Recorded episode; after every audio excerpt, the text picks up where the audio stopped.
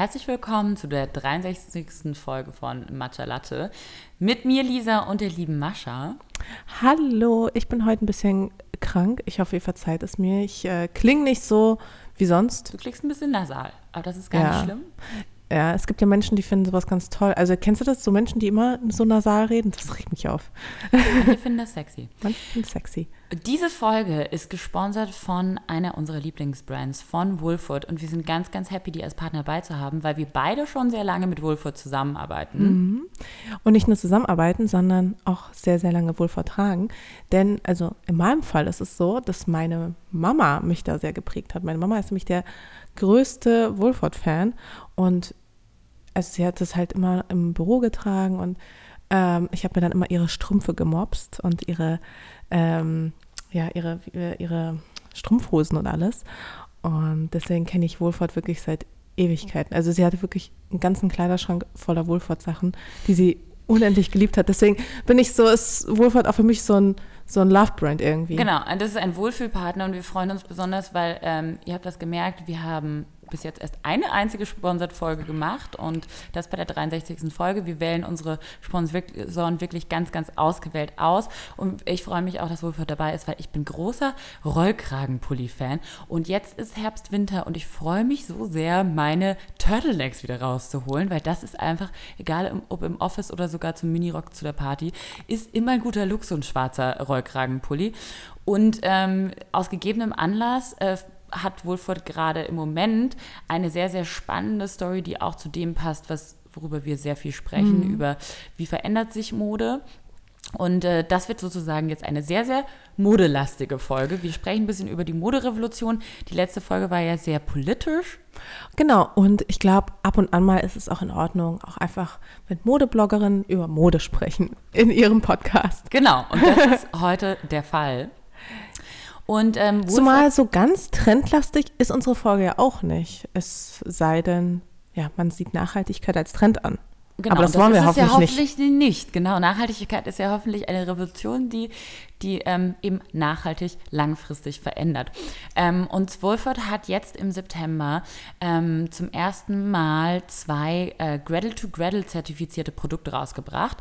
Gradle to Gradle ist ein Zertifikat, was dafür steht, dass ähm, schon bei der Produktion darüber nachgedacht wird, Müll ähm, zu vermeiden und ähm, Produkte so hergestellt werden, dass es eben gar nicht ähm, am Ende Müll zu entsorgen gibt, sondern dass es ähm, wieder in den Kreislauf sozusagen der Natur wieder sich einfügen kann und eben kein zusätzlicher Müll produziert wird. Und das ist mit der Gradle to Gradle Kollektion von Woolford der Fall. Und jetzt ist ein Turtleneck und eine Leggings schon raus und die Produktpalette wird erweitert. Und ich finde es mega toll. Und man merkt auch, ähm, die sind ganz vorsichtig im Sinne von, es sind erst zwei Produkte, weil das braucht einfach, bis man Produkte von der Qualität, für die Woolford steht, rausbringen kann und sagen kann, das ist Gradle to Gradle, das produziert keinen Müll, sondern ihr könnt die Teile im Store zurückgeben und ähm, es wird kompostiert und wieder der Natur zurückgegeben. Genau, und ich glaube, ähm, was man da auch wirklich herausheben sollte, ist, dass normalerweise Teile so konzipiert werden, dass sie halt einfach erstellt werden, ähm, produziert werden und das war's. Und ähm, bei dem Prinzip ist es halt so, dass die Teile bis zu Ende gedacht werden. Also es sprich, ähm, was passiert mit den Teilen, wenn sie eben ja nicht mehr passen, nicht mehr geliebt werden, was auch immer. Ähm, und das ist halt eben das, das Neue an dem Prinzip, an dem Verfahren, dass unterscheidet auch in dem Sinne auch das ähm, herkömmliche Recyclingverfahren, weil da ging es ja darum, Rohstoffe mehrmals wiederzuverwenden, aber auch nicht zu 100 Prozent, sondern immer einen Teil der Produkte quasi wiederzuverwerten. Und oder am Ende landet es doch auf dem Müll. Genau, und am Ende landet es doch auf dem Müll. Vielleicht das nicht zu 100 Prozent, sondern äh, vielleicht nur davon irgendwie 50 Prozent oder 40 Prozent landen auf dem Müll, 60 Prozent werden weiterverwertet und so geht dann halt mal der Kreislauf. Aber nichtsdestotrotz, es landet auf dem Müll. Und bei dem Verfahren ist es halt so, nichts soll auf dem Müll landen. Aber, und jetzt kommt so das große Aber. So wie in der Natur Aber. eigentlich auch, ne? So genau. wie in der Natur eigentlich auch. Jeder, jeder Baum, jede Pflanze ähm, ist sozusagen ähm, Gradle to Gradle, weil genau. äh, nichts ist am Schluss Müll, sondern nichts bleibt übrig, sondern alles wird wieder, es fügt sich wieder in den ähm, Zyklus der Natur ein. Und das ist eben so wichtig, finde ich, an diesem Verfahren, dass eben Produkte zu Ende gedacht werden. Nicht nur in einem Produktionszug, in, in einem Produktzyklus, in einem ähm, Tragezyklus von einem Menschen, sondern in mehreren und ähm, dass es eben zu Ende gedacht wird, dass es einfach wirklich als Humus nicht als Humus, als Humus der Erde hinzugefügt wird wieder am Schluss. Und das, das verlangt aber, dass die Leute genau. auch es gibt nämlich ein Aber. Es gibt ein großes Aber. Genau, es gibt nämlich ein Aber, weil natürlich, ähm, das, ich finde, das, so wie wir es beschreiben, das klingt total schön nach so einer ähm, Einhorn-Welt, weißt du, so einer Zuckerwelt. Aber es gibt natürlich, es gibt tatsächlich ein Aber. Erstens, ja, wir alle müssen da mitmachen. Ähm, das heißt, man muss halt erstens darauf achten, ob Produkte überhaupt so ein Zertifikat haben. Es gibt da auch unterschiedliche Abstufungen. Ähm, Wohlfahrt hat das Gold-Zertifikat, was ähm, ich ist, was sehr unselbstverständlich ist, was das Top-Zertifikat ist. Sprich, die achten auf die Wasserversorgung, ähm, auf die Rohstoffe. Alles ist wirklich durch und durch nachhaltig. Ähm, und es gibt ein zweites Aber. Und zwar das zweite Aber ist, ihr müsst mitmachen.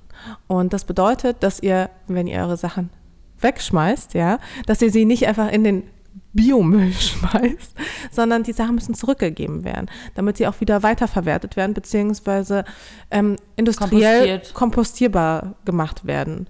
Ähm, also dafür muss es ja auch eine gewisse Aufbereitung geben.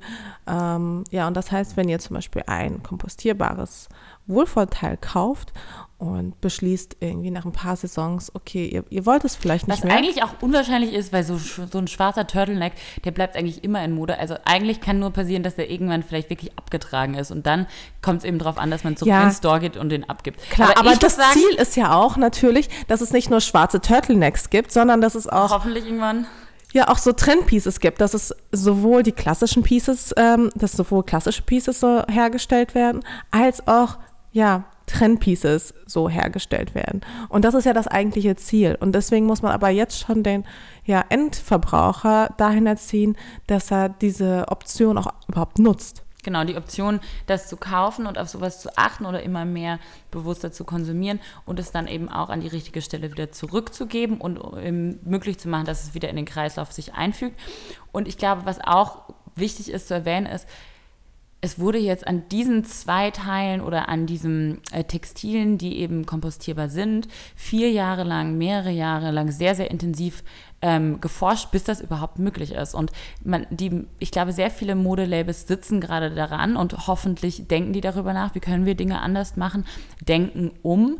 Ähm, und es braucht eben aber trotzdem ähm, die Innovation, um es möglich zu machen. Und äh, also wir haben darüber gesprochen, bei anderen Teilen ist es halt noch nicht möglich, wie zum Beispiel BHs können eben noch nicht kompostiert werden, weil da Ösen dran sind, weil da verschiedene Teile dran sind, die. Elastan kann genau beispielsweise genau. noch nicht nachhaltig so nachhaltig produziert werden, dass es auch wieder ähm, der Erde zurückgeführt werden kann. Und daran arbeitet man aber gerade. Also es ist jetzt nicht so, dass ähm, man sagt, okay, wir haben jetzt diese zwei Pieces und wir packen da das Highlight drauf, sondern der, ja, der Sinn der ganzen Sache ist natürlich, dass immer mehr Pieces rauskommen. Im aber, Februar kommen, glaube ich, schon sogar die nächsten mhm. Teile raus. Das heißt, es ist wirklich so, die ähm, fügen jetzt wirklich halbjährlich und immer öfter mhm. neue Teile dann zur Kollektion hinzu. Ja. Aber auch hier, ne, die Nachfrage bestimmt den Markt. Und deswegen ist es halt wichtig, dass wir uns auch als ähm, ja, Verbraucher an solchen Labels auch einfach orientieren und dadurch auch ein positives Bild in der Mode schaffen. Ja, total. Und ähm, deshalb ist wirklich mein, mein Herzenswunsch für alle, die auch immer danach fragen, was sind denn, was ist denn modisch, ähm, was, was ich kaufen kann, worin ich immer gut aussehe und auch was ist ein guter Office-Look und so. Investiert diese Saison in einen Gretel to Gretel Wolford Turtleneck, einen schwarzen und ich ähm, verspreche euch, ihr werdet lange was davon haben und könnt es am Ende eben zurückgeben mit gutem Gewissen. Ähm, wie gesagt, ich bin großer Turtleneck-Fan und äh, auch so eine Leggings, ähm, glaube ich, ist eben ein Teil, was sehr, sehr lange im Kleiderschrank bleibt. Und ich glaube, genau da sind wir auch. Es geht weg von, oder wir sind alle auch so ein bisschen genervt oder überdrüssig von diesem jede Woche ist was Neues im Trend und jede Woche müssen wir was Neues kaufen, um mithalten zu können oder was auch immer. Wir alle haben es auch an, auf der Fashion Week ge gemerkt, so es sind zu viele Kollektionen, die Designer sind am Burnout, kommen nicht mehr klar, weil es einfach alles zu schnell geht. Und ähm, da lohnt sich eine Investition in Teile, wo man weiß, die ähm, äh, sind einem länger treu. Ja, vor allem weißt du, das Ding ist, als ich jung war und Designerteile sehr, sehr weit weg waren von ja, dem, was ich, wo ich mir so dachte, das werde ich mir irgendwann mal holen, waren Designerteile immer so diese langlebigen Teile. Wenn ich so Designer-Sachen gesehen habe, dann dachte ich so an Anzüge, die man lange trägt, an schöne Kaschmirpullis, an, an solche Dinge, die man an seine Tochter weiter verirrt. Genau, an solche Dinge habe ich immer gedacht. Und jetzt, wo ich quasi Teil dieser Modebranche bin, muss ich selbst sagen, ich bin da teilweise echt erschrocken darüber, wie kurzlebig manche Designer auch denken und wie ähm, ja trendlastig manche, Aber manche darüber Themen haben Tanja und ich auch gestern gesprochen, dass es auch einem so vorkommt, genau früher zum Beispiel, wie hatte ich Zugriff zu Luxus? Das war nur vielleicht über ähm, eine Anzeige mal in der Vogue, die ich gekauft habe, in der, in der InStyle, die ich gekauft habe. Und da war das so ein Luxusprodukt ganz weit weg. Und wenn ich in den Chanel Store mal mich reingetraut habe, dann war das so, oh mein Gott, ne? Und jetzt ist eben Luxus viel, viel greifbarer. Plötzlich hat jede 16-Jährige eine Gucci-Bag und es ist so dieses, äh, alles ist so von Luxus-Brands überflutet und ähm, man hat, also ich habe auch gar keine Lust mehr, sag ich mal, ähm, Designer zu unterstützen oder Teile zu kaufen, wo ich weiß, das wird mir vielleicht nächste Saison nicht mehr gefallen. Ich liebe Designerteile, ich liebe Luxusfashion, aber ich möchte auch so konsumieren und Teile mir kaufen, wo ich weiß, egal ob das jetzt Trend ist oder nicht, mir gefällt das und mir wird das auch noch gefallen in fünf Jahren. Und es braucht eine Zeit, bis man so seinen Geschmack entwickelt. Aber ich glaube, genau so muss man Luxus weiter behandeln. Eben nicht als Trend, sondern als wenn ich mir sowas gönne, wenn ich in sowas investiere, dann möchte ich, dass es mir lange hält. Ja, ich finde so das beste Beispiel sind für mich zumindest so diese, ja, immer noch so diese Dad-Sneakers und sowas. Ich finde die so ganz cool, aber bis heute frage ich mich wirklich so, muss, muss das wirklich sein? Muss wirklich jeder diese, diese Schuhe tragen oder ähm, ja auch andere, andere Teile, wo man sich echt fragt, so, okay, wie sinnvoll ist das gerade. Vielleicht liegt es aber auch ein bisschen am Alter, weißt du, dass wir unseren Stil gefunden haben, dass er mal klassischer geworden ist, mhm. dass man eben nicht mehr so auf diese Trendteile geht. Also wenn ich mir meinen Kleiderschrank anschaue, ähm, viele machen sich ja immer so über mich Lust, also viele Freunde sagen immer so, hey Mascha, das Teil, das hast du doch schon im Schrank. Immer wenn ich so nach neuen Teilen greife und denke, oh, das ist aber ein tolles Teil, weil ich einfach meinen Stil schon gefunden habe und ich ganz genau weiß, ich liebe ausgewaschene Jeans. Dann karierte, hat sich einfach karierte Teile. Karierte Teile ohne Ende. Ich liebe Blazer. Ich liebe, ja, ich liebe auch Cord. Ich liebe alles, was so ein bisschen oversizig ist und das werde ich auch weiterhin lieben. Mhm. Und eher so diese klassischen Teile sind immer so diejenigen, die, ja, die mich glücklich machen, auch langfristig. Ich finde auch, ähm, dass es auch schön ist, dass man mit dem Alter eben auch so seine Brands fin findet, wo man das Gefühl hat, ah, denen kann ich vertrauen oder da ist so ein Gefühl mhm. von, die machen was richtig oder die machen was anders oder das ist sogar vielleicht eben ein Familienunternehmen oder ich kenne sogar den Designer, der Total. das macht oder das ist jetzt ein kleines, cooles Label. Also ich habe jetzt auch auf der Fashion Week, muss ich sagen, sehr viel Spaß daran gehabt, neue, kleinere Labels zu supporten und zu Shows zu gehen von Newcomern, von Leuten, die Dinge anders machen und eben nicht mehr nur zu großen Shows hinzurennen und einfach nur eine Brand nach der anderen zu hypen und sagen, oh, geil, geil, geil, geil, geil, sondern auch dann auch was zu erklären. Ne? Was ist der Heritage von einem Dior? Für was stehen die? Für was steht die Designerin? Was ist die Message? Und ich glaube, das ist so wichtig, dass man auch Mode supportet, die für Kultur steht und nicht die für eine Geschichte steht und nicht nur für Kapital, Konsum und Umsatz. Ja, total. Aber ich finde auch manche Brands, also ich war total erstaunt, weil zum Beispiel kennst du Bully, das ist ja auch mhm. eins meiner Love Brands und äh, die gibt es schon seit irgendwie 1800. Das ist auch eins der ältesten Labels äh, der Welt, so ungefähr. Und die haben auch ein krasses Heritage und damit, also damit gehen sie jetzt nicht so krass hausieren, wo ich mir so denke, mhm. naja, ja, ich glaube aber auch, das ist auch so, das müssen wir, ich bin ja selbst auch in dem Prozess, darüber zu lernen und darüber zu lernen, wie ich konsumieren will und darüber zu lernen. Natürlich, ich bin angefixt trotzdem noch immer von Trends. Ich bin trotzdem, ich liebe Mode und ich habe ja. Mode schon immer geliebt und ich bin natürlich gereizt, neue Dinge zu kaufen. Und es ist ganz einfach zu sagen, ja, hm, äh, bewusster konsumieren. Und es ist eine Herausforderung, ist auch eine Herausforderung für mich, aber ich glaube, es ist halt so genau wie du sagst, man muss immer neugieriger werden, hinzugucken, was die Brands machen, die man unterstützt und ähm, zu gucken, hey, schaffen die Transparenz, woher kommen die, was ist deren Story, wie produzieren die? Ähm, und da einfach immer mehr bewusst hinzugucken. Und das müssen wir alle einfach lernen. Und das ist hart. Und das ist ja, eine glaub, Umstellung ja, von dem, was wir, wie wir es gelernt haben. Ja, vor allem, ich glaube, was bei uns natürlich noch hinzukommt, ist, dass wir halt eben, dass es halt auch einfach unser Beruf ist, ne? Mhm. Ähm, immer irgendwie nach dem neuesten Trend gekleidet zu sein. Und ich glaube, da ist halt wirklich auch so ein bisschen die Herausforderung, dass es dann auch gleichzeitig an uns liegt, ähm, die Modeindustrie auch dahingehend so ein bisschen zu einem Umdenken zu zwingen, dass neueste Mode auch alte Stücke beinhalten kann. Mhm. Also äh, geliebte Stücke. Ich meine, ich verstehe es auch nicht. Und es gibt so viele Kleidungsstücke. Total. aber gleichzeitig, weißt du, mich ärgert es immer so sehr, dass jetzt auch alle Labels anfangen, ihre Logos zu ändern, ihre, ihrer Linie nicht mehr treu zu bleiben. Ich meine, Burberry hat ein neues Design, so, why?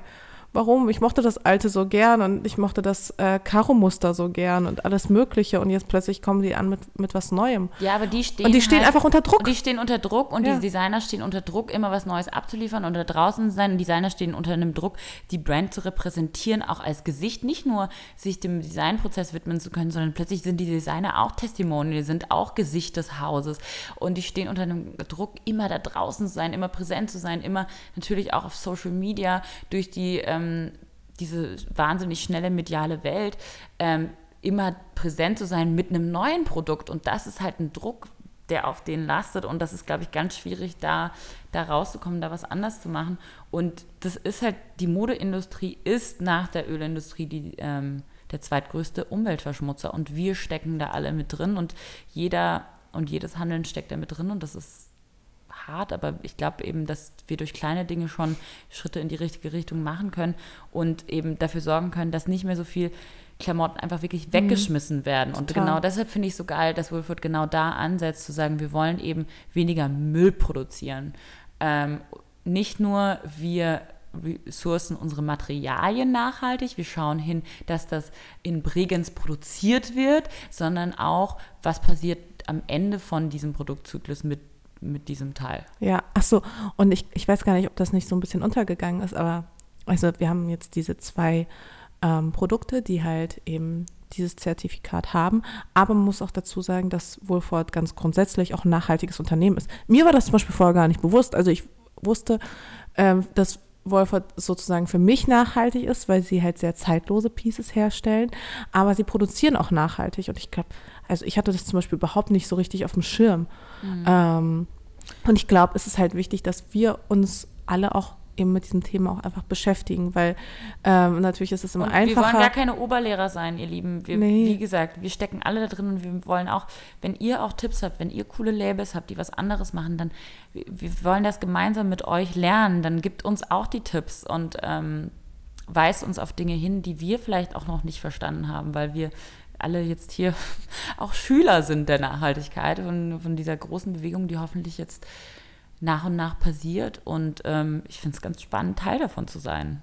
Voll. Also ich lerne auch immer wieder was Neues dazu, weil zum Beispiel war mir, ähm, kann ich dieses Zertifikat jetzt vorher gar nicht. Also ähm, ich habe da jetzt auch quasi für mich jetzt auch was Neues dazugelernt, quasi durch Wohlfahrt. Mhm.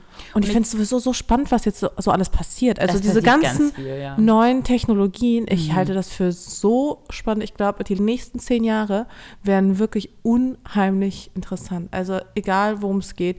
Ähm, in der Mit Mode. 3D-Druck und den ganzen neuen Textilien und plötzlich gibt es Bambusseide und plötzlich gibt es was aus Ananasholz Nein, und was du lachst, es alles gibt. Aber das ist so krass voll krass. Und ich habe jetzt auch zum Beispiel mir letztens ein Kleid gekauft ähm, von einem japanischen Label und ich war so, oh, das ist ein total schönes Material. Ist das Seide? Weil ich war überzeugt, dass es Seide ist.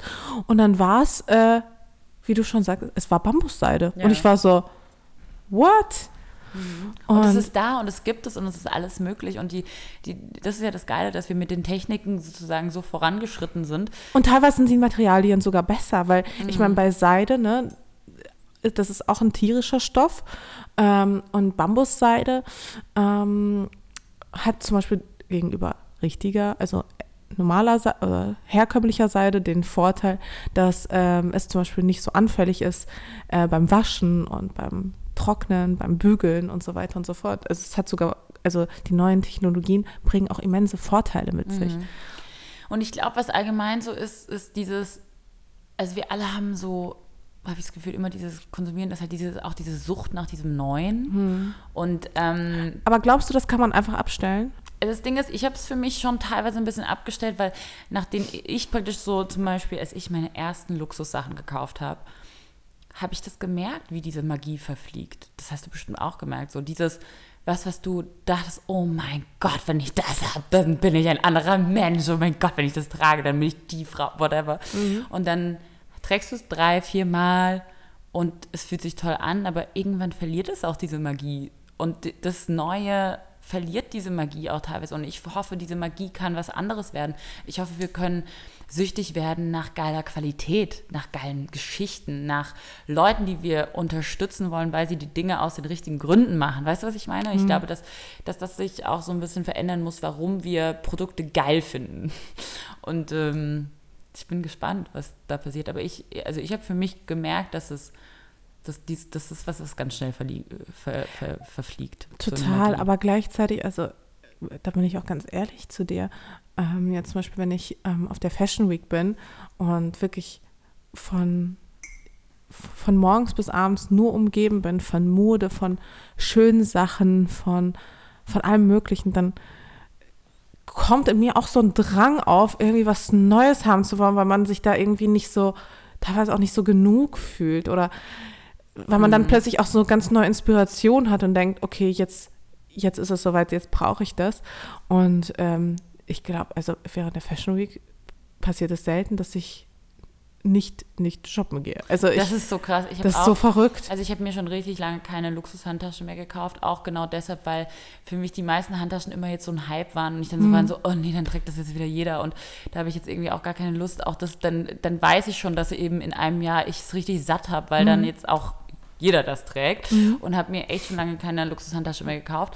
Und dann in New York bin ich in Prada-Shop und habe mir eine Prada-Tasche gekauft. Aber da war ich dann auch so, okay, die ist irgendwie punkig mit Nieten, die hat so kleine Neon-Details und trotzdem ist sie irgendwie schwarz und cool und passt zu allem. Und dann war ich so, okay, das ist was, was wirklich eine Tasche ist, die passt zu mir und meine Persönlichkeit und mein Gefühl für Mode und ich werde die richtig lange tragen. Und dann war ich so, okay, das habe ich mir jetzt verdient. Und dann, genau, und dann, genau, und dann denk, ist es so eine Mischung aus schlechtem Gewissen, weil man irgendwie auf den Zug wieder mit aufspringt. Und andererseits eben gehört es zum Beruf auch, äh, natürlich irgendwie forward zu sein und wir alle arbeiten in der High-End-Modebranche und das sind die Labels, mit denen wir auch teilweise arbeiten. Und ähm, da die richtige Balance zu finden und äh, auch für sich zu finden, so ich bin ein gutes Vorbild und ich mache Dinge für mich richtig, ist einfach, ich glaube, es ist wichtig, darüber nachzudenken und genau bei jedem Kauf auch darüber nachzudenken, genau. ist es das, was ich brauche oder bin ich gerade nur angefixt, weil es, auf, weil, weil es im Sale ist und deshalb denke ich jetzt, ich brauche das. Ja, So einfach mal nochmal kurz drüber nachdenken. Ich glaube, das ist einfach wichtig. Und dann ich kann man sich auch mal was gönnen und dann kann man auch mal sagen, hey, das ist was, wo ich weiß, das werde ich sehr lange tragen. Aber es war bei mir genauso. Ich und war Spaß auch so, oh, shit, ich muss irgendwie oh, ich war so angefixt und ich wollte einfach irgendwie. Und du gehst gerade in Mailand, das ist ja ganz furchtbar. Du gehst da durch die Straßen und irgendwie alles sieht so geil aus. Und ich habe mir tatsächlich direkt zwei neue Designer-Pieces, drei wow. Designer-Pieces geholt. Siehst aber du, auch wir, so, sind, wir stecken wirklich, eben auch mit drin. Ja, voll. Aber auch wirklich so Teile, wo ich dachte, okay, das sind definitiv Teile, die werde ich wesentlich häufiger als einmal tragen. Ich habe mir einmal so von Yves Saint Laurent so eine kleine Abendtasche geholt, so eine kleine Pyramide, wo ich dachte, naja, weißt du, im November gehen dann die ganzen Abendveranstaltungen los und das ist so ein, einfach so ein schwarzes Piece mit, sehr, mit einer sehr besonderen Form einfach, die ich vorher noch nie so richtig wahrgenommen habe, gesehen habe, irgendwo bei einem anderen Label. An dem Teil werde ich wirklich ja, jahrelang Freude haben und ich glaube, ich werde alt oder ich weiß nicht, woran es liegt. Ich habe mir von Louis Vuitton deinen Blick diesen Weekender geholt. Wow. krass. Das ist krass. Ähm, ich, du weißt, Aber ich, ich habe auch keinen einzigen Weekender. Ich, ich bin, du weißt, Louis Vuitton ist eine meiner Lieblingsbrands. Ähm, aber es, es, das war aber nie so eins meiner Lieblingsbrands, aber irgendwie, ich glaube, ich bin jetzt reif für Louis Vuitton. Ja, und Louis Vuitton hat ja auch eine geile Geschichte, muss man sagen, mit ähm, wirklich dem, dem Heritage, mit diesem das moderne Reisegepäck. Ne? Und, ja. und auch jetzt, was ähm, Louis Vuitton macht mit Virgil Abloh als ähm, Chefdesigner und so. Also die machen schon auch einige Sachen richtig. Die machen ich. einige Sachen richtig, aber sind das dann nicht auch diejenigen, die dann einfach ihre Taschen am Ende der Saison verbrennen, wenn sie nicht verkauft werden? Das weiß ich über Louis Vuitton nicht, aber ich weiß es nur von Burberry.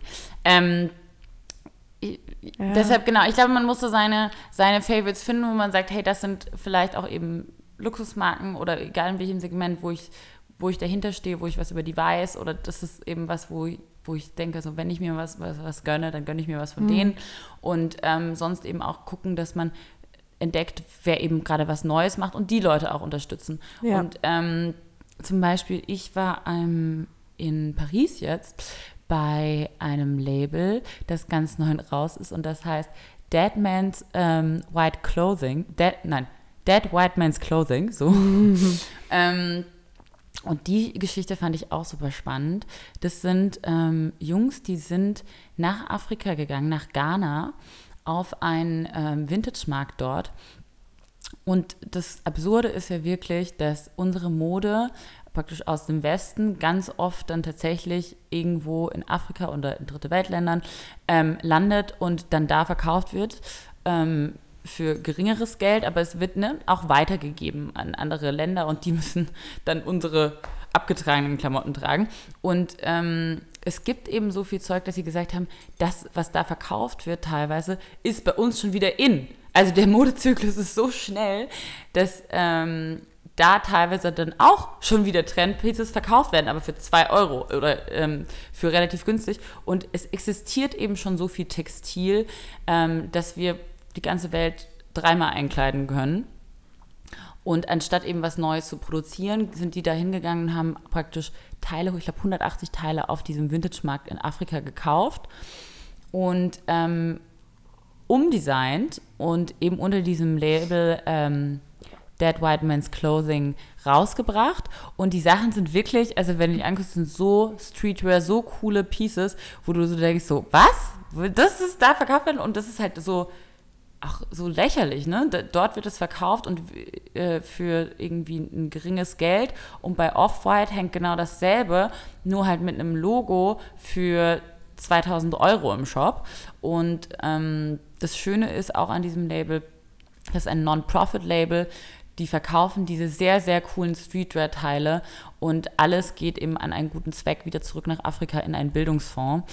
Und das sind junge Typen, die das machen. Und ich fand das so cool, dass es eben viele Leute gibt, die jetzt auch sagen, sie müssen was ändern oder sie wollen was beitragen zu einem Change. Und ähm, sehr, sehr unterstützenswert. Ähm, liebe Leute da draußen, äh, bitte schaut euch das an. Die Sachen sind auch nicht günstig. Ähm, aber eben, es geht alles äh, an einen guten Zweck zurück. Generell finde ich ähm, die nachhaltigste Art eigentlich oder somit die nachhaltigste Art, Kleidung zu tragen, ist ja eigentlich Vintage. Total. Also eigentlich, also wenn man es richtig machen will, dann kauft man Vintage. Und ich meine, da gibt es ja auch schon alles Mögliche an geilen. Apropos Vintage, Mascha, hast du unsere Einladung bekommen zu unserer Bloggerbazaar Geburtstagsfeier? Natürlich habe ich eure Einladung bekommen. Leute, es ist soweit. Nachdem wir zwei Jahre keinen Bloggerbazaar mehr gemacht haben, weil wir einfach überwältigt von allem anderen waren, wird es im äh, November einen Blogger-Bazar geben, bei dem wieder äh, eure Lieblingsblogger, unter anderem wir, Mascha, hoffentlich du auch, eben ihre Vintage-Klamotten verkaufen. Und eben genau darum geht's. Wir haben alle zu viel im Schrank und wir werden eine Runde ordentlich aussortieren und dann ähm, könnt ihr alle dort unsere ähm, gebrauchten Lieblingsstücke kaufen. Und danach wird es eine ordentliche Party geben. Ich freue mich mega drauf, äh, so ein Revival zu haben. Back to the Roots Blogger war das, Blogger war das Original. Ja, und ich meine, wer war nochmal bei eurem aller, aller, aller, aller, aller, allerersten Bloggerbazar? Mm. Du! Du bist eigentlich deshalb damit eigentlich auch Königin des Bloggerbazars, weil du warst die eine der ersten Bloggerinnen, die verkauft hat beim ersten Event. Ja, weiß ich noch. In München. In München. Das ist so krass. Und jetzt sitzen wir hier zusammen ja. und machen einen Podcast. Das ist verrückt, wie die Zeit vergeht. Total.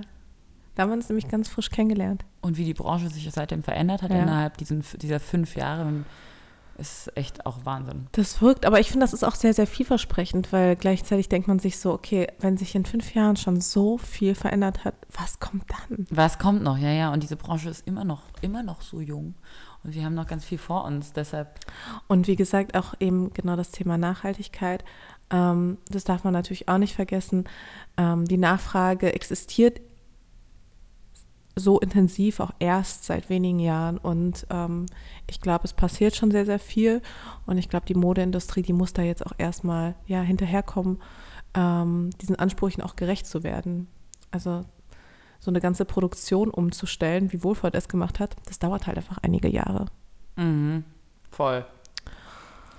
Ähm, aber ich finde sowieso, also gerade eben passieren sowohl gute als auch schlechte Dinge. Ne? Also wir haben jetzt auch viel über viele gute Dinge geredet, aber trotzdem finde ich auch, es passieren auch so Sachen, wo man so ist, so, hä, verstehe ich gerade auch nicht, was in der Modewelt gerade abgeht. Sowas wie Versace wurde von Michael Kors gekauft. Das, Familie, das italienische Familienlabel, ähm, wo du so dachtest, ach, geil, weißt du, die, die, hier der Gianni und äh, die Donatella und weißt du, man dachte so, mhm. ah ja, das ist diese italienische Macho-Familie und die machen dieses, stehen für diesen italienischen Glam-Design und Aber ähm, vielleicht ist auch eben diese Art von Opulenz, vielleicht ist sie einfach nicht mehr en vogue. Genau, vielleicht ist einfach Luxus nicht mehr Luxus. Ne? Vielleicht verliert gerade eben das, was Luxus mal war, verliert an Glanz und wird zu Mainstream und ein Gucci ist plötzlich wirklich wie ein H&M. Wenn man die Kollektion um das Schaufenster ja. anguckt, es ist plötzlich ein H&M. Und ein, äh, und ein Versace wird von Michael Kors gekauft und so, man sieht sofort, finde ich, auch in den Anzeigen und in den Kollektionen, dass alles einfach viel bunter und ein bisschen poppiger wird, was dann nicht unbedingt schlecht ist, aber also für mich verliert es damit eindeutig an Wert und es ist für mich auch so, damn, jetzt unterstütze ich eben nicht mehr so eine Familiengeschichte und so eine Historie, sondern ein kapitalistisches Unternehmen. Ne? Apropos Enttäuschung des Monats, können wir mal bitte kurz über Celine sprechen? Wow, das war ja der Skandal. Das ist der Skandal. Aber, oh, aber es ist auch so traurig. Okay, wir müssen vielleicht kurz erklären. Ja. Ähm, es gab mal dieses, es gab mal dieses wunderbare Label. Das, das, das hieß Celine. Celine mit E-Apostroph. ähm, mit diesem wunderschönen Apostroph. Und ähm, dann hat äh, dieses Label. Und dieses Label wurde zehn Jahre lang ähm, unter der Leitung von Phoebe Philo geführt. Ich hoffe, ich habe ihren Namen richtig ausges ausgesprochen. Phoebe, Phoebe. Phoebe Philo, ja.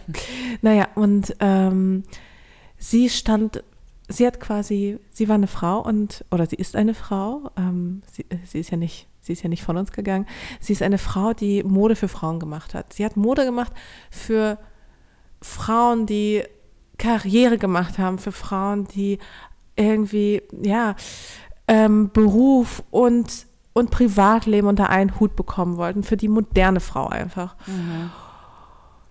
Ja, und nach zehn Jahren. Sachen, tragbare Sachen, das war sehr ja, und auch selbst wenn man, ich sag mal, selbst wenn man sich keinen Celine-Teil leisten konnte, ich habe ja die ein oder andere Celine-Tasche, aber natürlich, Celine war ein krasses High-End-Label, so war Celine trotzdem stilprägend für, ja, für andere Unternehmen mhm. wiederum. Also Hat viele. Auch so eine Kultur schon auch geschaffen. Genau, so viele haben Celine halt auch einfach ja, kopiert. Also sie, sie war so die erste, also Phoebe war die erste, die wirklich ähm, die Models wirklich ohne Make-up auf den Laufsteg geschickt hat. Sie hat ähm, weite ne? Hosen ne? mit, ja, die Kampagne. Alte Frauen, Alte Frauen. Frauen, unretuschierte Bilder.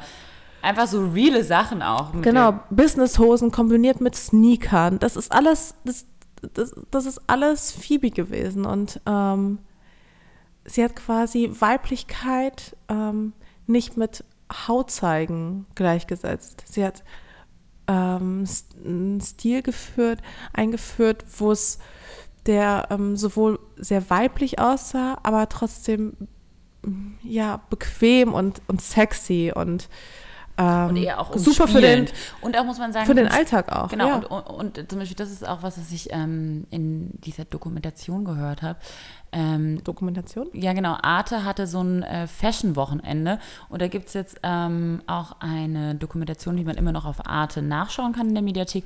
Ähm, Hashtag not sponsored ich, wer, äh, die ähm, Dokumentation heißt Eine andere Mode ist möglich. Super, super spannend zu dem allem, was wir gerade gesprochen haben. Bitte angucken. Und da wurde auch gesagt, und das finde ich sehr, sehr spannend, dass die neue Mode oder ganz oft ähm, Weiblichkeit eben definiert wird durch den Körper an sich und das Kleid wird, das Kleid definiert nicht mehr den Look, sondern der Körper definiert ähm, den Look. Mhm. Und wenn du halt nicht die Figur hast, dann kannst du es nicht tragen. Und äh, wo früher eben äh, Mode formgebend waren und Mode hat dich umhüllt und Mode hat gespielt mit diesen verschiedenen Formen, die du tragen konntest. Und das Kleid hat dich getragen. Mm, und dass es eben jetzt leider nicht mehr so ist. Und das ist halt genau das, was gerade jetzt auch mit Celine passiert, für mich. Ähm, jetzt da Hedi, genau, also es gibt jetzt einen neuen Designer. Es gibt jetzt einen neuen Designer. Genau. Phoebe hat aber von, von vornherein gesagt, sie wird das Label nur drei, vier Jahre führen. Und ähm, am Ende wurden es sogar ganze zehn Jahre. Und jetzt ist Hedi Sliman ähm, sozusagen an der Macht bei Celine und hat erstmal das, da gab es schon echt Boykott sozusagen, das äh, Apostroph gestrichen und gesagt, Celine ist jetzt ohne Apostroph und neues Logo und hat jetzt unter ähm, großem Tamtam -Tam in Paris seine erste Kollektion gezeigt. Und es gibt, sag ich mal, gespaltene Meinungen darüber.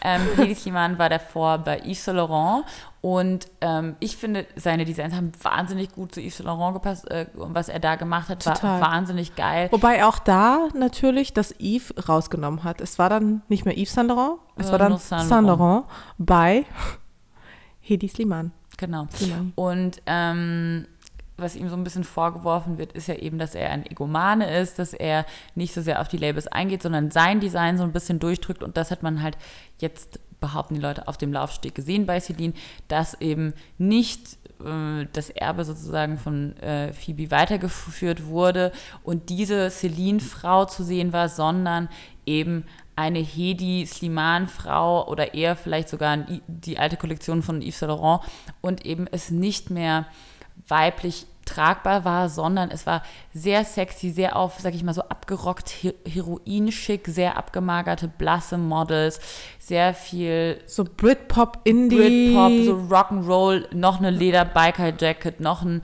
ähm, Mini-Rock und Boots. Also es war so ein bisschen so, okay, haben wir alles bei Yves Saint Laurent letztes äh, 2017 gesehen. Und, er und zwar aber auch wirklich auch teilweise eins zu eins. Also man muss auch mhm. sagen, er hat wirklich viele seiner Entwürfe einfach mitgenommen und einfach den Celine-Stempel drauf gemacht. Ja, und da kann man jetzt halt sagen, entweder er ist halt ein Egoman und drückt seine Designs jetzt einfach schonungslos durch bei einer anderen Brand. Und ähm, was halt wirklich schade ist, dass er halt auf das Celine Heritage und auf die Brand gar nicht eingeht, weil das ist ja eigentlich die Aufgabe von einem Designer. Wenn er zum anderen Label geht, sollte er sich halt damit beschäftigen, für was steht dieses Label, was ist die Celine-Frau und dann seine neue Interpretation davon zeigen und nicht einfach nur sein Ding durchziehen. Auf der anderen Seite er hat eine modische Vision und das ist seine modische Vision, Vision, die anscheinend nachhaltig, langfristig für ihn in Mode ist. Und jetzt zieht er das einfach weiter so durch und sagt, das ist halt die Frau, die moderne Frau, die ich sehe, egal unter welchem Label. Es gibt auch Gerüchte, dass LMVH ihm eben sein eigenes Label verweigert hat und deshalb ist es jetzt sozusagen seine äh, Revolte dagegen und sagt so, okay, dann ziehe ich halt mein eigenes Ding auch unter dem Celine-Stempel bei.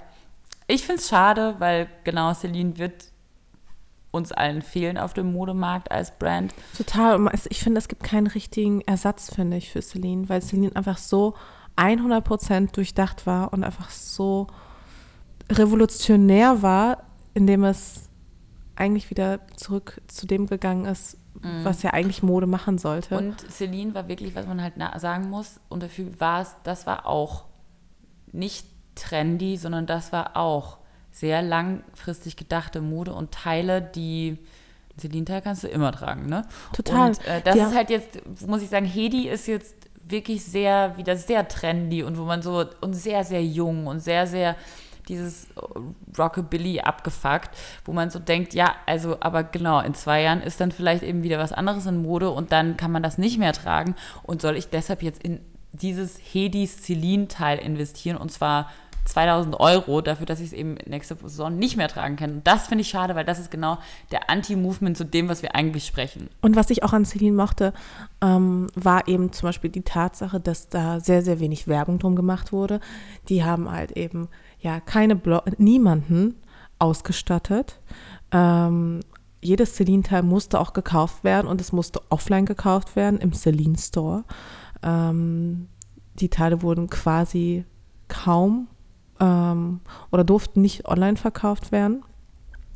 Und ich finde, das ist auch einfach nochmal so eine ganz andere Markenpolitik, ähm, die sonst kein Label sich erlauben konnte. Und ich finde, genau dadurch, dass es eben so so eine Exklusivität auch ähm, ausgestrahlt hat, war es auch nie irgendwie so ein richtiges Trendpiece. Also klar, man hat dann immer so ein paar ähm, mhm. Taschen gehabt, die, die irgendwie sehr also auch viel kopiert wurden. Also zum Beispiel eben diese Dreierklatsch mhm. beispielsweise, die hat, die hat man dann auch irgendwie bei zahlreichen anderen Labels in der Saison später gesehen. Aber nichtsdestotrotz fand ich, gab es nie irgendwie. Es war nicht so ein, so ein, so Hype. So ein, ja, nicht also wirklich. Nicht so Fake-Hype. Äh, und we weißt du, was ich. Das ist so spannend, dass du das sagst, weil das ist auch genau das, was mir auch aufgefallen ist. Wenn wir darüber reden, dass Luxusmarken für uns heutzutage nicht mehr so glamourös sind oder so ein bisschen den Glanz verlieren. Früher, da eben wenn man überlegt, wie waren die erreichbar, wie waren die accessible, wie waren Luxusmarken zugänglich, war das eben nur sehr, super kuratiert durch deren Werbung, die geschalten wurden und in deren Stores. Und deren Stores gab es nicht in jeder Stadt. Was heißt, wenn du was kaufen wolltest von Gucci, musstest du in eine Stadt gehen, wo es einen Gucci-Shop gibt oder reingehen. Heute ist alles so accessible. Du siehst auf Social Media überall diese Marken sowieso, die sind überall um dich herum. Und wenn du es kaufen willst, kaufst du es mit einem Klick und es ist morgen vor deiner Tür. Und da ist halt dieses, genau, dieses diese Begehrlichkeit und dieses, das ist irgendwie weit weg und spannend und nicht jeder trägt das, geht dadurch verloren. Und Total. genau das hat eben Celine geschafft, auch dadurch, dass die online nicht verfügbar waren, beizubehalten. Und wie gesagt, und die Teile selbst waren auch absolut zeitlos. Also die Taschen, die ich bis heute mit am meisten trage, sind meine zwei Celine-Taschen. Also wirklich keine Tasche, keine zwei Taschen trage ich häufiger, weil sie einfach total praktisch sind und einfach so schlicht und so durchdacht, dass sie einfach nicht aus der Mode kommen. Mhm.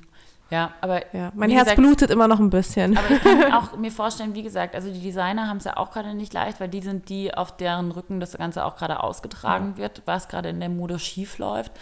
Und ähm, vielleicht musste jetzt auch so ein Skandal passieren, damit auch Leute mal nochmal genauer hingucken, was passiert da auch, sag ich mal, in der Poli politisch, was passiert da politisch unter so einem großen Label. Ähm, wer bekommt da welche Position und warum und was wird dann erwartet, unter welchem Druck arbeitet jemand, jemand, der eigentlich ja eine kreative Seele ist, unter was für einem Druck arbeitet er, muss plötzlich Manager sein und nicht mehr Künstler. Und ich glaube schon, dass man darüber auch eben viel reden und nachdenken muss. Aber ey, ich finde es voll geil, dass wir mal so eine Modefolge machen, mal über auch. sowas reden. Ähm, ich glaube auch, dass manche Leute jetzt erst vielleicht merken, wie viel wir über sowas nachdenken, ne? Oder was da teilweise dann so dahinter steckt. Ja, wobei, also bei mir kommt es mal drauf an, wenn ich gerade auf so einer Fashion Week bin, dann denke ich super viel über Mode nach. Ähm, aber so, wenn ich jetzt irgendwie hier seit einer Woche am Chillen bin, dann ist Mode für mich, also tritt so ein bisschen in den Hintergrund und dann interessiere ich mich auch wieder mehr für so politische Sachen beispielsweise und weniger für Mode. Also dann ist Mode quasi eine Begleiterscheinung in meinem Alltag. Ich habe gerade eine Story gemacht, mal ein bisschen hier teasern auch, dass wir äh, eine neue Folge haben. Ähm, okay, Mascha, ich hätte jetzt sonst noch ein paar Fragen. Dann lass uns die doch gerne angehen. Also mich würde auch übrigens sehr interessieren, wie ihr diese Celine, Old Celine, New Celine Geschichte bewertet. Mhm. Und ähm, kurz nochmal zu Wolford, vielleicht sollten wir das Prinzip, das findet ihr auf einer Webseite. Und zwar genau. dein Einsatz, Lisa. Mhm. Und zwar ähm, Gradle to Gradle heißt das ähm, Zertifikat. Und unter C2, also ausgeschrieben als Zahl, äh, c-ev.de könnt ihr auch über das Zertifikat ähm, nachlesen, was das genau bedeutet, ähm, was zertifiziert wird und was nicht. Ähm, und euch da mal ein bisschen reinlesen. Ich finde, das ist äh, ein sehr, sehr, eine sehr, sehr spannende Denkweise, eben Dinge zu Ende zu denken.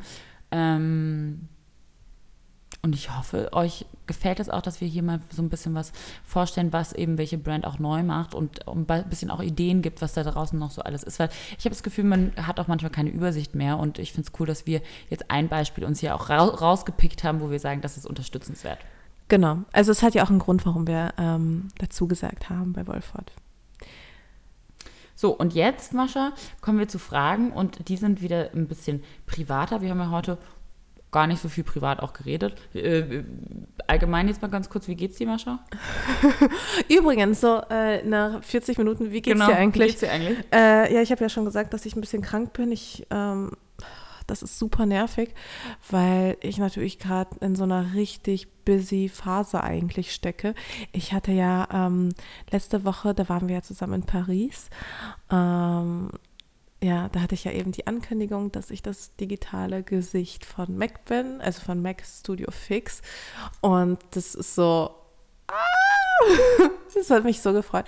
Und ähm, das war dann aber auch, wo wir dann das in Paris gedreht haben geshootet haben. Es war, ging alles ganz, ganz schnell und es hat wirklich enorm viel Energie gekostet. Und dann bin ich etwas früher wieder nach Hause zurückgekehrt, also ein bisschen früher von der Pariser Fashion Week, weil ich dann gemerkt habe, oh, oh, oh da bahnt sich gerade was an und jetzt versuche ich jetzt ähm, die eine Woche zu Hause zu nutzen, zu Hause ein bisschen mich auszuruhen, aber das gelingt mir auch nicht so richtig. Ähm, und nächste Woche geht es für mich auch schon wieder nach Mailand zu einem Werbespot von Campari. Also mhm. auch richtig aufregend und deswegen muss ich jetzt ganz schnell zusehen, dass ich ganz doll gesund, gesund werde ja. übers Wochenende. Und ähm, ja, wie das so ist, wenn man krank wird und versucht unter Druck gesund zu werden, so richtig klappen tut es natürlich nicht. Aber ich gebe mein Bestes. Und bei dir? Du dein Bestes. Ähm, ich hatte gerade eine ganz spannende Zeit auch in Paris. Ich muss sagen, ich bin jetzt auch echt froh, dass der Fashion-Monat zu Ende ist und dass ich jetzt mal endlich wieder in Berlin bin. Nachdem ich jetzt zwei Monate nicht da war ungefähr. Ähm, was geil war, war, ist, dass äh, mein Freund spontan nach Paris auch geflogen ist oder geflogen wurde, weil wir ein äh, Shooting für die Harper's Bazaar äh, Deutschland hatten, die, also die äh, Online Harper's Bazaar, und zwar gemeinsam mit Louis Vuitton. Und die hatten eben ein Couple-Konzept am Start und äh, ich wusste davon auch vorher nichts und war so, äh, wie Couple-Konzept? Aber mein Freund ist in New York, ey, der ist nicht einfach zufällig da. Ach so, ja. Und dann haben die den noch eingeflogen und das war mega lustig, weil das Shooting war so, ähm, er hält praktisch meine Tasche wie halt so Instagram-Boyfriends das so machen, während ich dann irgendwie kurz beschäftigt bin am Handy und wie er halt diese Tasche hält. Und das so, es war so sozusagen aus dem Leben gegriffen. und ähm, das war geil, auch mal mit ihm zusammen sowas zu machen. Und er war auch ganz aufgeregt, mal äh, sein erstes Fotoshooting dann gleich für die Harper's Bazaar und mit mir zusammen. Da war er natürlich auch ein bisschen unter Druck da das war ganz lustig, weil dann habe ich vorher mit ihm ähm, sozusagen habe ich die ganze Zeit Spaß gemacht. Ich so, nee, aber das Gesicht musst du nicht machen, den Mund musst du schon zumachen und dann und die hebt und die Augenbrauen nicht. Nein, ich war ganz, es war lustig, es war nett. Nee, nee, ich bin nicht gemein. Ich habe gesagt, mach sowieso einfach. Du musst einfach nur gelangweilt schauen. Genau so. Genau, als ob es dich nicht interessiert. Nein, Spaß. Ähm, und es war lustig und dann hätte er eigentlich gestern, ähm, äh, vorgestern äh, nach New York zurückfliegen sollen. Und ich bin dann, wir haben uns schon unter Tränen dann verabschiedet am Flughafen. Ich, von äh, Paris aus dann? Genau, von, mhm. von Paris aus. Und als ich dann gelandet bin in Berlin, bekomme ich eine Nachricht, ähm, dass seine Airline bankrott gegangen ist Was? und nicht mehr operiert, äh, nicht mehr fliegt. Und What? Genau. Und dann war ich so, wie?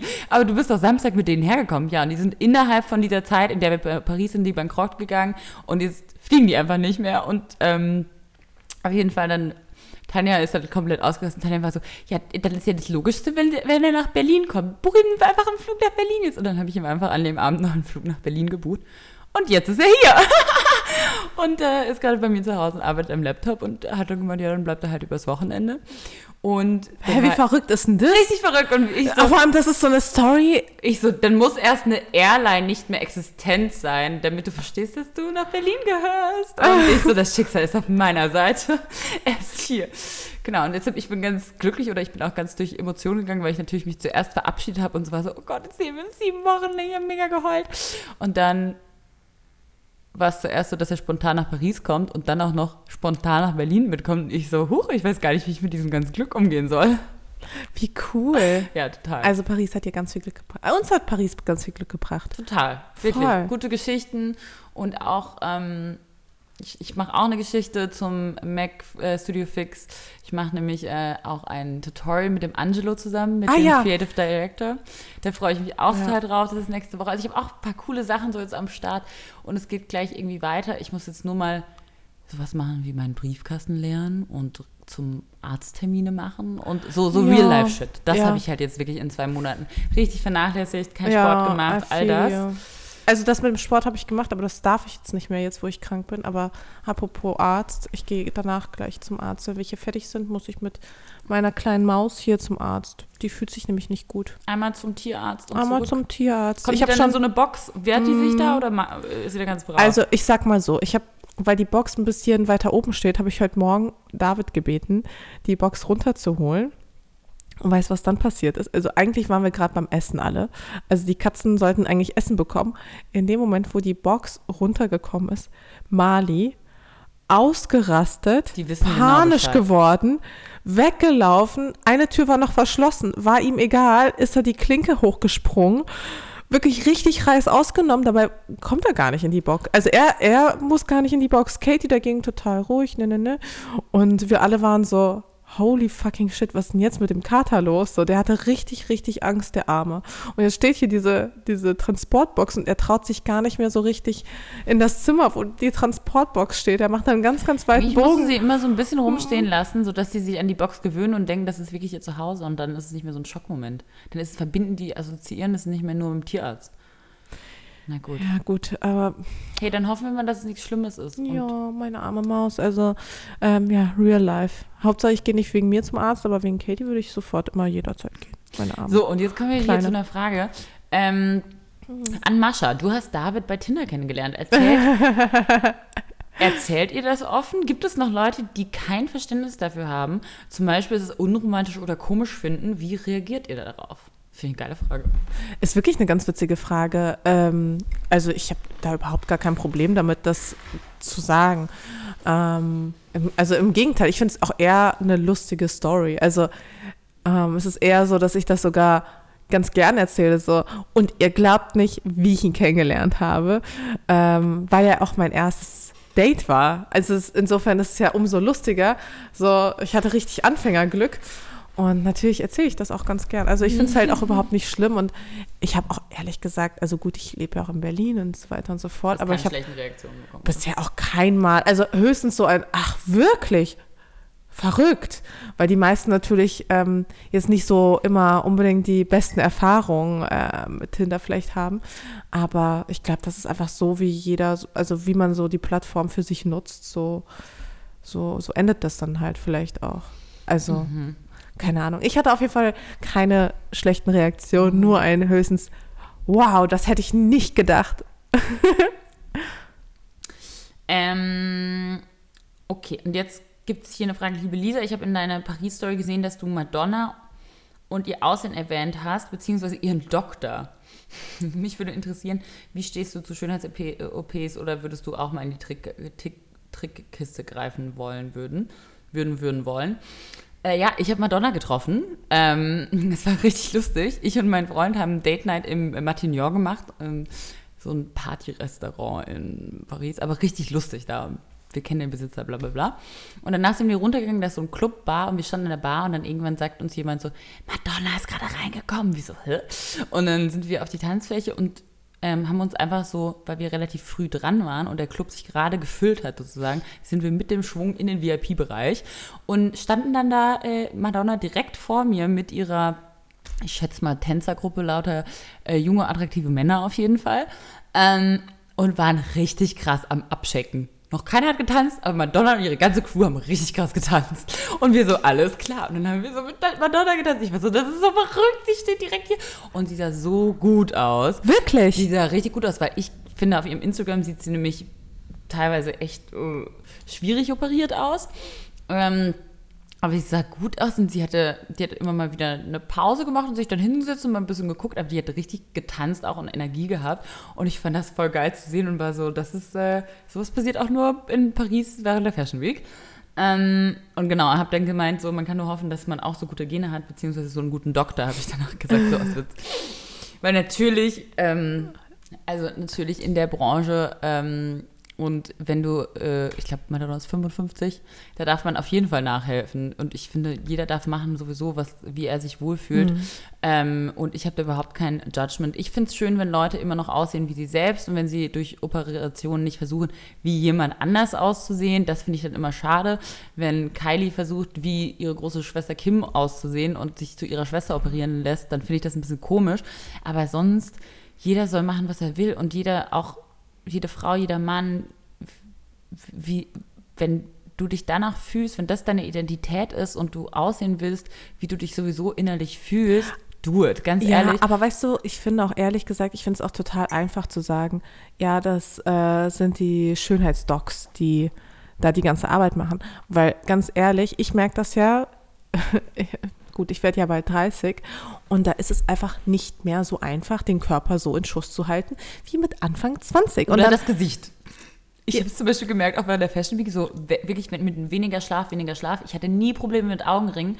Und da bin ich das erste Mal aufgestanden, habe mich im Spiel angeguckt und habe gedacht, wow, das sind Augenringe und richtig so blutunterlaufen blau. Und ich war so, fuck, ja, man wird das ja nicht einfach mehr. nicht mehr so, dass ich einfach trinken kann und nicht mehr schlafen kann und bum, bum, bum, sieht trotzdem fresh aus. Ich so, shit.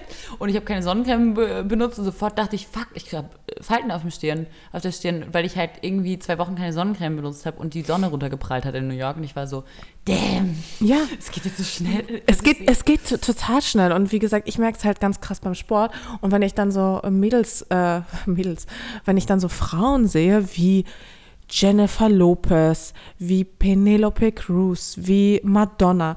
Die machen ihr Leben lang Sport. Das ist auch verdammt harte Arbeit, hart, hart, so mit mit Mitte 40, 50 so auszusehen. Das so, und das darf man nicht, das darf man nicht unterschätzen. Das ist wirklich, da musst du die letzten 30 Jahre dran geblieben sein, immer Sport gemacht mhm. haben, dich einigermaßen gesund ernährt zu haben. Und dann natürlich kommen dann die ein oder anderen Behandlungen on top. Aber man muss auch sagen, den Großteil, den haben sie sich halt auch einfach verdient. Ja. Ja. Und ähm, also, oder so eine Sandra Bullock oder sowas. Die sehen alle richtig, richtig gut noch aus. Und ich meine, das liegt einfach daran, dass sie halt ähm, jetzt nicht mit ihrem Körper auch Jojo gespielt haben und so. Voll. Ähm, und genau, auch hier Trickkiste, Botox und so. Ich glaube, ich habe sowieso schon erzählt, dass ich mir meine Zornesfalte auch schon äh, Botoxen habe lassen und ähm, gegen meine, äh, gegen mein Zähneknirschen auch schon meine, meinen Wangenmuskel äh, Botoxen habe lassen, weil das das Einzige war, was gegen mein Knirschen tatsächlich Ach, geholfen wirklich? Hat. Das mhm. wusste ich gar nicht. Du kannst praktisch den ähm, Kaumuskel ja. dadurch auch so ein bisschen lähmen und ähm, dadurch knirsche ich weniger mit den Zähnen, habe dadurch weniger Verspannung, weniger Probleme mit den Zähnen. Ach krass, das ist mhm. ja spannend. Das wusste ich gar nicht, weil ähm, ich habe so eine doofe Schiene bekommen und ich kann nicht mit dieser scheiß Schiene schlafen. So, mhm. genau. Hier, hier ein, ein, ein, das ist meine Drückküste. Nein, ähm, ich habe jetzt, ich, keine Ahnung, ja, ich habe das gemacht, mal auch mit der Zornesfalte, weil ich das einfach nach einer Weile gemerkt habe, dass ich immer, wenn ich mich konzentriert habe und am Laptop sitze, ähm, hat bestimmt auch was mit meinen Augen zu tun, diese Falte mache und dann ähm, habe ich es aber dann auch mal wieder eben nicht gemacht und bis ich es dann wieder gesehen habe und gedacht habe, ah ja, im Moment bewegt sich wieder alles bei mir, aber ähm, wenn ich dann wieder das Gefühl habe. Ist okay, auch die Frage, wo fängt es an, wo hört es halt auf. Ne? Ja, ja. Ich das glaub, ist, glaube ich, auch dieses so, man kann halt echt, glaube ich, süchtig davon werden. Mhm. Ich glaube auch. Aber was ich zum Beispiel super gerne machen würde, ist mir vielleicht dieses oder nächstes Jahr noch die Augen lasern zu lassen. Gehört das dann auch schon dazu? Vielleicht gehört das auch schon dazu. Obwohl, das ist ja nicht unbedingt Aussehen, ne? Ja, äh, es ist nicht unbedingt ästhetische. Obwohl ja, du trägst keine Brille mehr, ist auch Aussehen, ja. Ja. ähm, so, das ist unser Thema dafür. Aber natürlich trotzdem, äh, wenn man sowas macht, dann zu einem guten Arzt gehen und da auf jeden Fall kein Geld sparen, weil ähm, das kann dann gefährlich sein, ne? I, und dann ist hier, Haben wir noch mehr Fragen? Ja. Ähm, das, weil wir letztes Mal darüber geredet haben, dass du auch eher ein Tomboy bist. Ah ja. Ähm, Gibt es hier die Frage, ich versuche momentan an meiner Weiblichkeit zu arbeiten, da ich leider oft als Bro von vielen Männern ab, ab, angesehen werde, obwohl ich in mir drin nicht so ein Tomboy bin, wie ich es ausstrahle. Habt ihr Tipps? Hm. Finde ich spannend. Schwierig. Ja, spannend, aber, aber wirklich auch ein bisschen schwierig. Äh, muss ich mal wirklich mal kurz drüber nachdenken. Also ich finde es ja, komisch. strahlst du es aus, wenn du es gar nicht fühlst? Wieso strahlst du nicht aus, was du fühlst? Und hast du Angst davor, auszustrahlen, was du fühlst? Also ich verstehe auch nicht, wie man, ähm, ehrlich gesagt, wenn man sich sehr weiblich fühlt, wie man dann was Unweibliches ausstrahlt. Mhm. Also ja. Nein, ich glaube glaub schon. Also ich glaube, das kann schon passieren. Gerade Oder ist es so der Look vielleicht? Du, also ehrlich gesagt, mir geht es auch manchmal so, dass wenn ich mit meinen Jungs abhänge, dass ich dann merke, dass ich auch versuche, ein bisschen boyischer zu sein, so um mit denen mitzuhalten oder so. Oder merke dann auch, dass ich mich so ein bisschen tomboyisch anziehe, weil ich halt, weißt du, auch nicht als das Girl gesehen werden will, sondern als einer von denen, so. Weißt du, ich glaube, sowas kann schon passieren, dass man sich dann plötzlich männlicher gibt, als man sich vielleicht eigentlich fühlt. Aber ich glaube, man kann das dann, also ich finde es voll schön, dass du sagst, ich arbeite daran, das mehr zu fühlen oder mehr umzusetzen oder das auszustrahlen, wie ich mich eigentlich sehe und empfinde. Und ich glaube, das kann durch Kleinigkeiten dann auch schon passieren, selbst wenn das ist. Ähm, also wenn ich so wenn, darüber, selbst wenn das ist mal, ich trage mal einen roten Lippenstift. Genau, daran habe ich auch gerade, genau. Ne? Daran habe ich mich auch gerade gedacht. Weil du bist ein Mädchen, ja. du, und jeder, jeder Mann oder Frau, der sich weiblich fühlt, darf all mit all diesen Dingen spielen und und ob das dann einfach mal ein ein Rock ist oder ein roter Lippenstift zum Jeans-Look oder ob das dann auch mal ist, mal ein paar Heels zu tragen und auch, auch mit den Themen. Ich glaube, man darf dann auch mal sagen, man ist, man darf mal ängstlich sein, man darf mal ne, verletzlich sein, man darf mal weicher sein, man darf mal emotional sein und so, wenn dann eine Reaktion kommt, so, dann kann man ja auch sagen, so du, das ist das, wie ich das empfinde. Ich, und ich bin vielleicht in dem Moment nicht super und Männer sind ja auch nicht immer stark. Männer haben ja genauso Emotionen. Ne? Ähm, aber ich, einfach das wirklich leben und ausdrücken und versuchen zu kommunizieren, was man, was man empfindet. Hm. Und also, versuchen, die anderen nicht unbedingt immer beeindrucken zu wollen, sondern wenn man Freunde hat, dann nehmen die ja einen hoffentlich so, wie man ist und dann muss man die hoffentlich nicht mehr so beeindrucken. Ja, aber ich glaube, es dreht sich ja auch eher so darum, wenn man auch so neue Leute kennenlernt. Also ich zum Beispiel, mein Kleidungsstil ist ja sehr ähm, tomboyisch, würde ich sagen. Also ganz grundsätzlich stehe ja auch sehr auf so männliche Elemente in der Kleidung, aber ähm, ich habe gleichzeitig auch viele so diese typisch weiblichen Merkmale, eben lange Haare, ähm, Make-up, äh, teilweise auch etwas auffälligeres Make-up. Ähm, ich teilweise kleide ich mich ja auch sehr, ja, ähm, mit so engen, engen Sachen, aber grundsätzlich ist ja auch nicht unbedingt so mein Ding. Also ähm, ich glaube, bei mir ist es eher so, dass ich das, was ich an ähm, sehr männlicher Kleidung mache ich dann mit Make-up zum Beispiel wett oder ähm, vielleicht auch mit so gewissem Verhalten oder Gestiken, weil ähm, ich zum Beispiel ganz automatisch, das soll jetzt irgendwie gar nicht irgendwie so eine das soll, das soll jetzt irgendwie nicht irgendwie falsch rüberkommen, aber ganz automatisch ähm, lasse ich zum Beispiel immer den Mann die Tür aufmachen. So, das hat sich irgendwann so bei mir eingeprägt und ähm, das ist so ein Win-Win für, für beide, weil ich bestehe da jetzt nicht drauf, auf, auf diese Rolle. So, ich finde es ganz schön, wenn man mir die Tür aufmacht. Und ich glaube, für den Mann ist es ehrlich gesagt auch mal ganz nett, wenn er so ganz kurz mal ja so seine Stärke beweisen darf. Weißt du, wie ich meine? Seine körperliche, meinst, ja. seine körperliche. So, wir haben auch so ein kleines Ding, so der, mein Freund weiß auch, dass es mir zum Beispiel wichtig ist, dass wenn er mir die Tür vom Auto ausmacht, dass er mir die Hand hinhält, um mir aus dem Auto zu helfen. Es geht nicht darum, dass ich unbedingt Hilfe brauche, sondern ich finde es einfach ein schönes kleines Ritual oder eine schöne Geste, dass ich die Hand ähm, ähm, angeboten bekomme. Total. Und also ich finde, das ist halt einfach also ich glaube, jeder Mann weiß dass, also die Männer wissen auch, ich kriege die Tür auch alleine auf und ich kriege auch das Glas alleine auf. Aber ich finde es halt auch irgendwie, ja, ganz angenehm. Die sind auch ein bisschen oldschool vielleicht. Auch. Ja, wahrscheinlich. Ich komme mir gerade wirklich ein bisschen oldschool vor. Aber ähm, ich glaube, da kannst du dich noch so männlich kleiden, wie du willst. In dem Moment, wo du dem Mann das Glas hinhältst, weiß er ganz genau Bescheid. Aha, jetzt, jetzt, ist, jetzt ist mein Einsatz. ja. Ähm, und das, nee, das ist, das ist einfach Streiche, bei, also für beide wird so ein bisschen das Ego gestreichelt. Ego streichelt. Ja. Und es ist ja auch so ein bisschen, ist ja trotzdem so ein bisschen künstlich, ne? Es ist schon auch so, trotzdem so ein bisschen gespielt. Oh, kannst du mal? Danke. Oh, was habe ich jetzt Nee, aber das ist so wirklich so, so ein Automatismus. Einmal, witzigerweise, ich habe einmal mit der Mutter von der Freundin geredet und die ist so eine scharfe Mom, ne?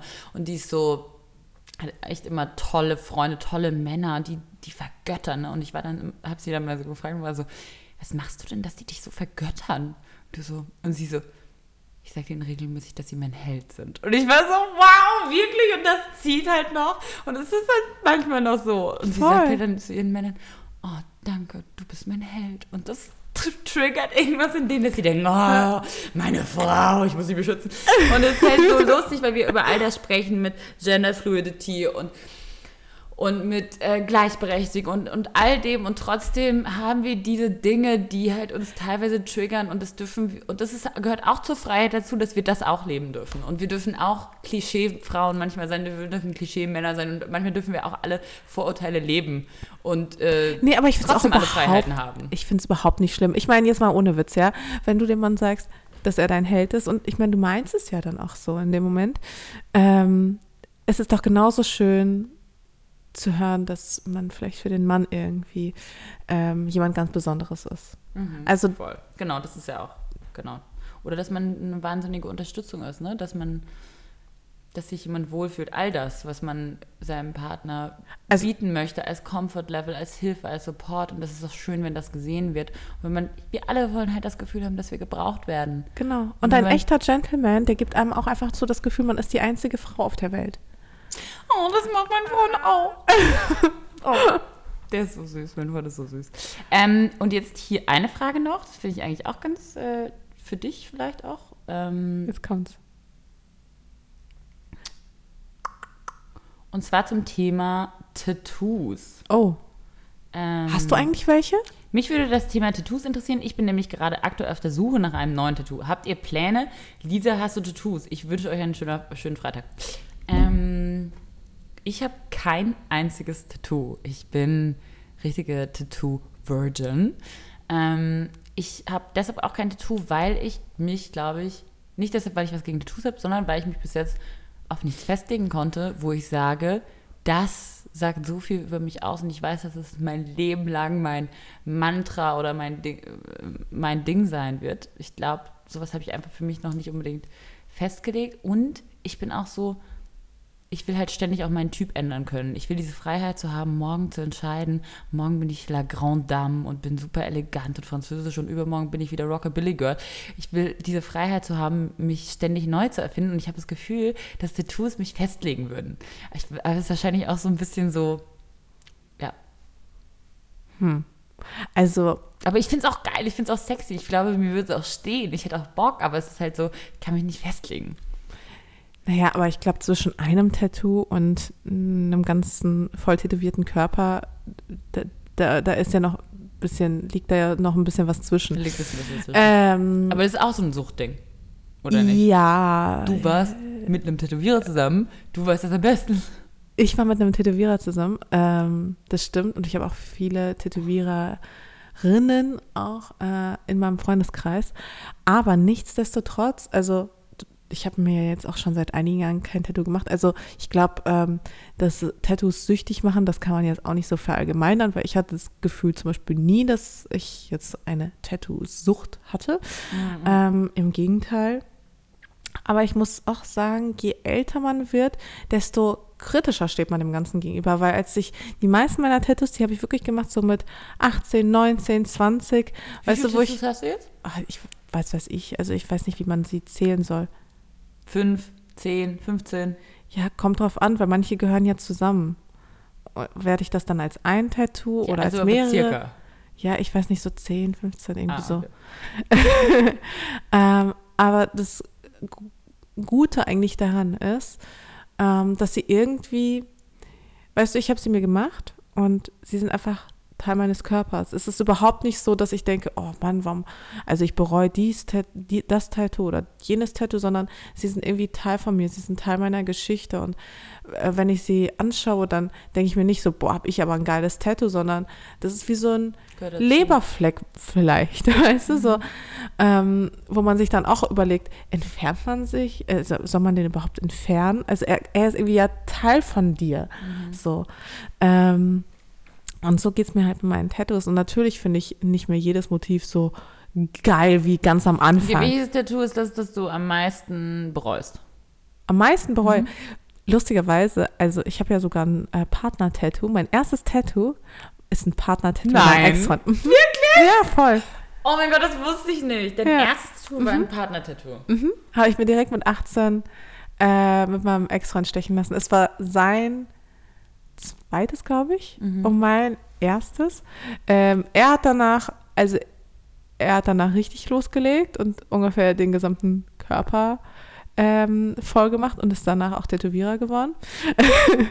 ähm, bei mir ist es bei dem einen Partner-Tattoo, glaube ich, geblieben. Was ist das ähm, Partner-Tattoo? Hier der, der Diamant am Fuß. Der Diamant? Mhm. Und das ist zum Beispiel eins, das bereue ich gar nicht. Also da würde man ja normalerweise sagen, oh, das muss sie ja safe bereuen, aber überhaupt nicht, weil das einfach für eine ja sehr wichtige Zeit in meinem Leben steht und auch eine ganz, ganz schöne Zeit in meinem Leben steht. Und ich weiß noch, wie glücklich es mich gemacht hat und wie stolz es mich damals gemacht hat. Und dieses Gefühl trage ich dann immer noch in mir. Ähm, ich habe eher so Tattoos, wo ich sage, die haben jetzt, jetzt nicht so, äh, so einen hohen Stellenwert mehr in meinem Leben, die jetzt, die ich jetzt gemacht habe, die keine krasse Bedeutung haben. Zum Beispiel habe ich irgendwie. Deko. Ja, zum Beispiel habe ich so Schleifen an, an den Beinen und das fand ich damals ultra toll. Ich war so, boah, ich brauche unbedingt Schleifen an, an, an den Beinen. Und ähm, das ist so, wo ich heute denke, gut, das hätte ich mir vielleicht sparen können. Andere Tattoos wiederum, zum Beispiel ähm, der Mond auf dem Finger oder ähm, das U hinter meinem Ohr, also der Anfangsbuchstabe meiner Mama oder auch ähm, das Schlüsselloch ähm, an, an, an meinem Hals. Also solche, solche, solche Tattoos haben halt auch einfach eine gewisse Geschichte. Und ähm, ja, und wie es schon bei mir unter der. Ja. Finde ich schon geil, dass man dann praktisch auch anhand von deinen Tattoos so ein bisschen deine Geschichte nachvollziehen kann Voll. oder so ein bisschen. Wie so ein kleiner Lebens, wie so eine Lebenslinie. Und ja, und an meiner Brust, also unter meiner Brust steht ähm, Ne regrette rien. Ja, und das trifft es, glaube ich, ganz gut. Das ist auch schön. Ja, ich glaube, also witzigerweise ich könnte mir schon vorstellen, Tattoo zu machen. Auch ähm, weil ich glaube ich immer mehr, eher weil ich mich immer besser kenne. Ich glaube, dass ich eher jemand bin, ich tätowiere mich eher, wenn ich alt bin, weil ich dann das Gefühl habe, okay, das sind, jetzt habe ich bestimmte Dinge vielleicht mal halbwegs verstanden oder für mich festgelegt oder das sind meine Werte, nach denen ich gelebt habe oder nach denen ich weiter leben will. Aber weißt du was? Hm. Ehrlich gesagt, ähm, viel, also viel, ich habe ja auch, ich liebe ja Sprü mir Sprüche zu tätowieren und ähm, für mich sind auch diese Sprüche teilweise auch eine Erinnerung daran, dass ich mich auch an weiterhin an diesen Prinzipien festhalte. Und das ist total schön, eben nichts zu bereuen. Ich habe zum Beispiel hier auf dem Arm stehen, ähm, siehst du, but for now we are young. Und das ist auch für mich immer so eine Erinnerung daran, äh, mich immer so daran zu erinnern, dass es für nichts zu spät ist einfach und dass ich mhm. einfach immerhin immer weiter motiviert bleibe, neue Dinge auszuprobieren und mich nie so alt fühle, weißt mhm. du? Ähm, und deswegen, das ist so das Schöne irgendwie an Tattoos, weil sie auch gleichzeitig wie so ein Mahnmal an dein an dein mhm, jüngeres Ich sind. So. Mhm. Und das, das ist schon schön. Also ich bin super happy, dass ich meine Tattoos habe. Also ähm, klar, wie gesagt, manche, bei manchen denke ich mir, ist jetzt nicht so nötig gewesen, aber ähm, die meisten, die sind halt einfach da und sie begleiten mich und ich empfinde sie überhaupt nicht als störend. Also insofern. Hast du eine Tattoo-Inspo oder ein Ding, was, was das nächste sein könnte? Also, was ich ähm, niemandem empfehlen würde, sind diese ganz kleinen Tiny-Tattoos. Also so diese Mini, Mini, Mini-Tattoos, weil die sehen irgendwann einfach nicht mehr schön aus. Die verlaufen ganz schnell. Ähm, ach du, ich, ich, ich habe keine, also ich habe jetzt zum Beispiel jetzt gerade kein Tattoo, was ich jetzt unbedingt bräuchte. Ähm, oder was ich so unbedingt haben wollen würde. Ich war schon immer so jemand. Ich mir einfach Blogger tätowieren. das Logo. Das Logo einfach. Das finde ich zum Beispiel richtig weird, muss ich sagen. Leute, die sich Logos tätowieren, finde ich ein bisschen ja. komisch. Ähm, hey, aber das äh, war doch jetzt irgendwie eine runde Folge. Glaube ich auch. gemacht. Bisschen, Huch. und jetzt klingelt es Und bei, Kling, bei mir klingelt es Schluss. Dankeschön. Mascha, danke für deine Zeit und ihr Lieben, danke fürs Zuhören und für eure Unterstützung. Und ich ähm, hoffe, diese Folge inspiriert euch oder bringt euch wieder mal zum Nachdenken oder gibt euch einen Anstoß. Und wir freuen uns auch auf Antworten und Fragen für die nächste Folge. Bis dann. Tschüss.